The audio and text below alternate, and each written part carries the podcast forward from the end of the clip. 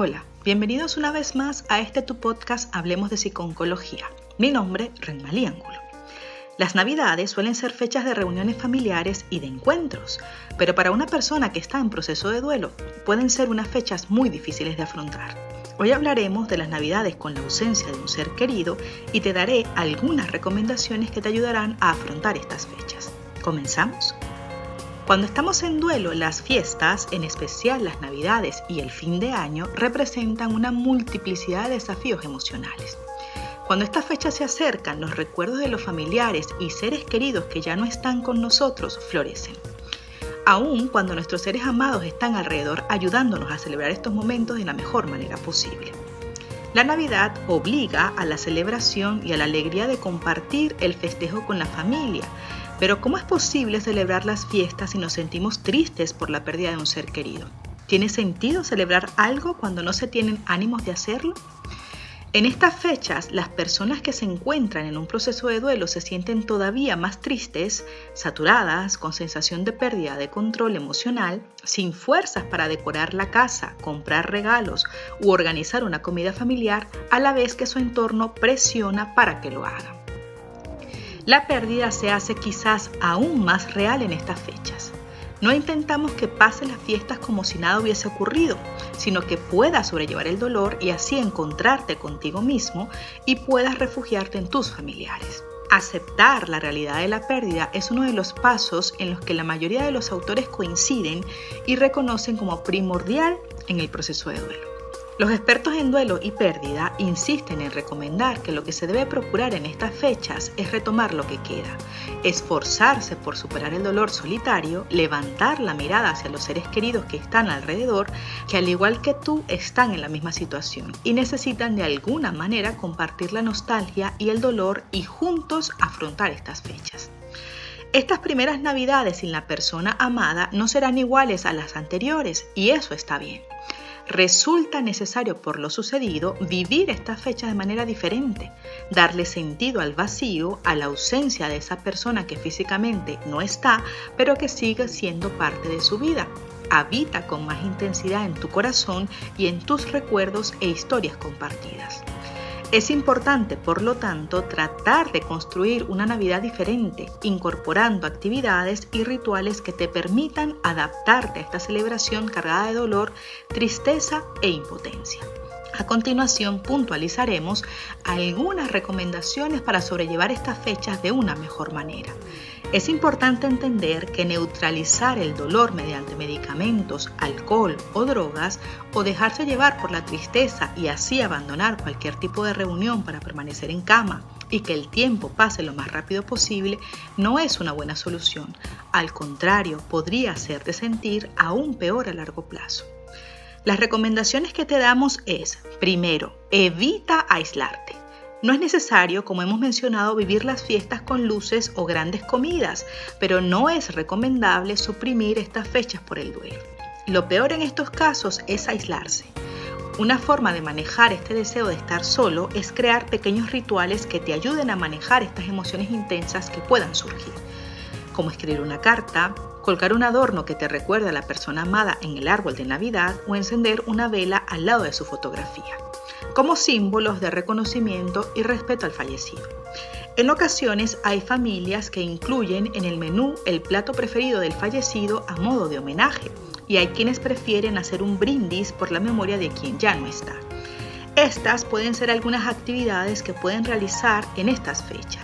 Se trata de pequeños rituales que permiten compartir el dolor y expresar el vínculo afectivo que persiste con la persona que murió. Además, es recomendable pasar las festividades en familia.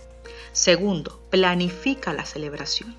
Quizás la responsabilidad de encargarte de la planificación de las festividades represente una mayor carga de ansiedad y estrés con la que resulta difícil lidiar junto con el duelo que se atraviesa, por lo que se recomienda la reorganización de las funciones y los roles de los miembros de la familia. Se trata, como mencionamos anteriormente, de encontrar una nueva forma de celebración que resulte satisfactoria para todos los miembros. Quizás sea un buen momento para pasar el testigo de la organización. No te sientas culpable por negarte a asumir la responsabilidad de la organización de los eventos. Procura hacer siempre aquello con lo que te sientas cómodo. Establece expectativas realistas y expresa tu opinión y deseos. Tercero, expresa tus emociones. Es normal que con la llegada de las fechas tus emociones se conviertan en una montaña rusa.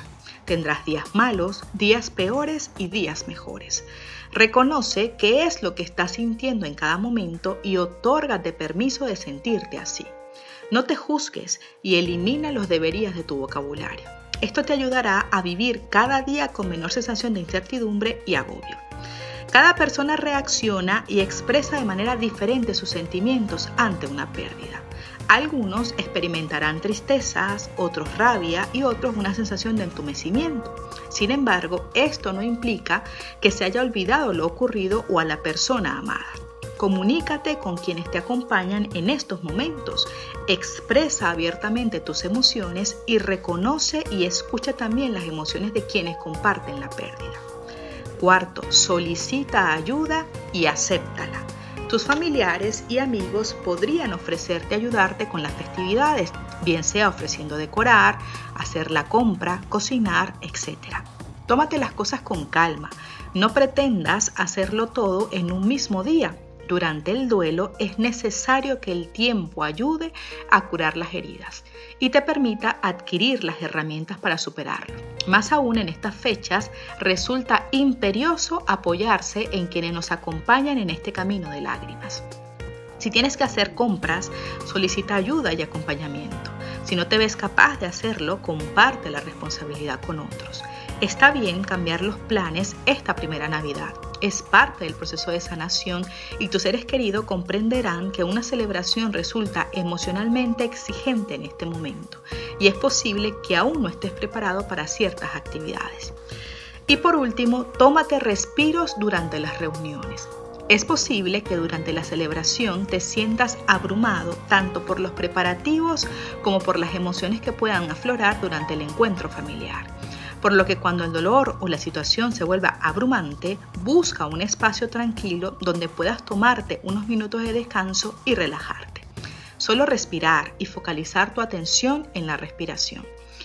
Piensa en lo que sueles hacer para relajarte y trata de ponerlo en práctica. Escuchar música, dar un paseo, estar al aire libre, hablar con un ser querido, etc. Tómate 10 o 15 minutos para aliviar esta sensación de agobio. Decide si quieres estar este tiempo a solas o si prefieres que un familiar te acompañe. Si prefieres la compañía de alguien para sentirte más seguro, planifícalo con antelación. Coméntale la posibilidad de recurrir a él o a ella en caso de agobio y de cómo podría serte de ayuda en esos momentos. De este modo tendrás un sistema de contención y de seguridad al que acudir en caso de ansiedad o agobio. Recuerda que no existe una fórmula mágica para afrontar estas fechas. No hay un modo correcto o incorrecto de hacerlo cuando se está en duelo. Cada familia debe encontrar la manera de organizar estas fechas de tal manera que sea satisfactoria para todos sus miembros, consiguiendo así que éstas no se conviertan en un dolor añadido a la pérdida. No evites el dolor, no vivas estos momentos como si nada hubiese pasado. Permítete sentirte triste o llorar cuando así lo desees. Busca apoyo en quienes te rodean y tómate las cosas con calma. No te exijas ni demandes más de lo que puedas ser capaz de hacer en estos momentos. Reconoce la ausencia y crea nuevas maneras de vivir con ella. El primer año es el más difícil, porque al dolor de la pérdida se unen muchas primeras veces que incrementan estas emociones y hacen más real la ausencia del ser amado, por lo que se trata de un año de adaptación y de cambios.